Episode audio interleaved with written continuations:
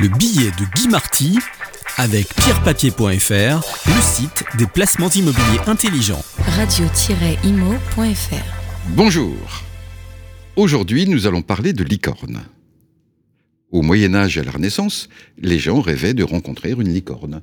Eh bien, en France aujourd'hui, nous en avons plus d'une vingtaine. C'est à la fois merveilleux et plutôt intrigant, et je vous propose un petit détour à la fois dans la mythologie et dans la finance la plus exubérante. Mythologie d'abord.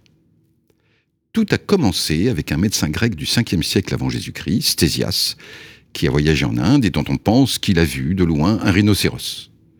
Mais voilà, avec un peu d'imagination, cet animal à une corne est apparu dans les ouvrages de nombreux auteurs de l'Antiquité, avec des descriptions plus ou moins fantaisistes.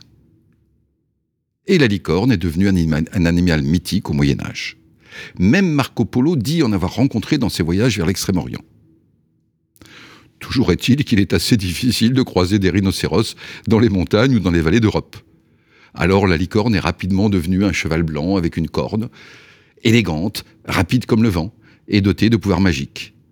Elle a enrichi notre littérature, elle a peuplé aussi des peintures, des tapisseries, et même de l'orfèvrerie avec des bijoux, des bagues, dans tout l'Occident chrétien, jusqu'à la fin de la Renaissance, avant de rejoindre le pays des mythes et des contes de fées.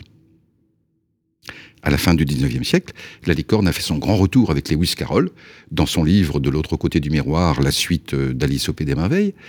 Et ensuite, c'est la littérature dite fantastique, devenue de plus en plus importante au XXe siècle, qui a renouvelé la fascination pour la licorne.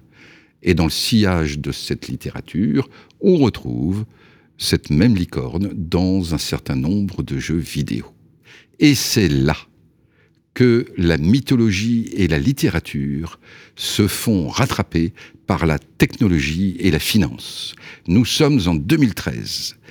Une spécialiste du private equity. Ah, en américain, private veut dire non coté en bourse et equity veut dire action. Le private equity est cette activité qui consiste à investir dans des toutes jeunes entreprises, généralement technologiques, loin de la bourse. Quand on veut parler français, mais c'est de plus en plus rare, on parle de capital risque.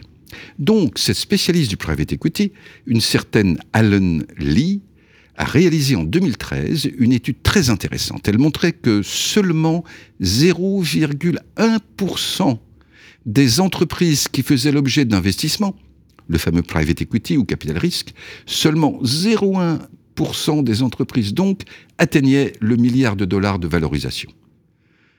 C'était étonnant pour ce secteur et brutal. Alors, il fallait se faire entendre, il fallait marquer les esprits. Et elle eut une idée brillante.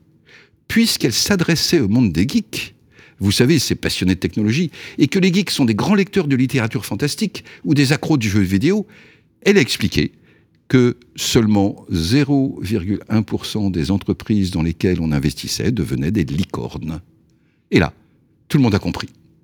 Voilà un coup de génie né seulement en 2013, le mot est déjà devenu courant dans la technologie comme dans les finances. Même nos politiques en ont parlé. Ils en veulent plus en France. Finalement, vous pouvez rencontrer une licorne. C'est une jeune entreprise qui vaut au moins un milliard de dollars ou chez nous un milliard d'euros. Et nous en avons déjà une vingtaine. Par exemple, euh, Doctolib pour les rendez-vous chez le médecin ou le dentiste, Blablacar pour le covoiturage, Mano Mano pour le jardinage et le bricolage, IAD pour les annonces immobilières ou encore Deezer pour la musique en ligne, ou Ledger pour mettre ses crypto-monnaies en lieu sûr, ou Lydia pour les paiements entre particuliers. Mais de quoi parle-t-on? D'entreprises qui valent au moins un milliard d'après les investisseurs qui sont en train d'y mettre ou d'y remettre de l'argent. Leur chiffre d'affaires, ça dépend. Leur rentabilité, c'est pas la question, pas encore, mais on y croit. Ce sont des entreprises qui progressent vite, conquête de marché, création d'emplois. On espère qu'elles iront loin. Toutes ne réussiront pas, mais elles ont déjà de bonnes chances en leur faveur. Et surtout, si quelques licornes émergent de la masse des startups qui se créent, cela signifie qu'il y a une vague de dynamisme, que le tissu des entreprises est en train de se régénérer, qu'il y a des perspectives pour l'économie de demain. Alors oui, les belles valorisations des licornes n'ont peut-être pas encore de signification très concrète. Cela peut ressembler à une bulle. C'est vrai, que veut dire réellement leur fameuse valorisation d'au moins un milliard? On peut dire que c'est du vent, mais c'est le vent de l'avenir. Je vous souhaite une très bonne journée. Le billet de Guy Marty avec pierrepapier.fr, le site des placements immobiliers intelligents.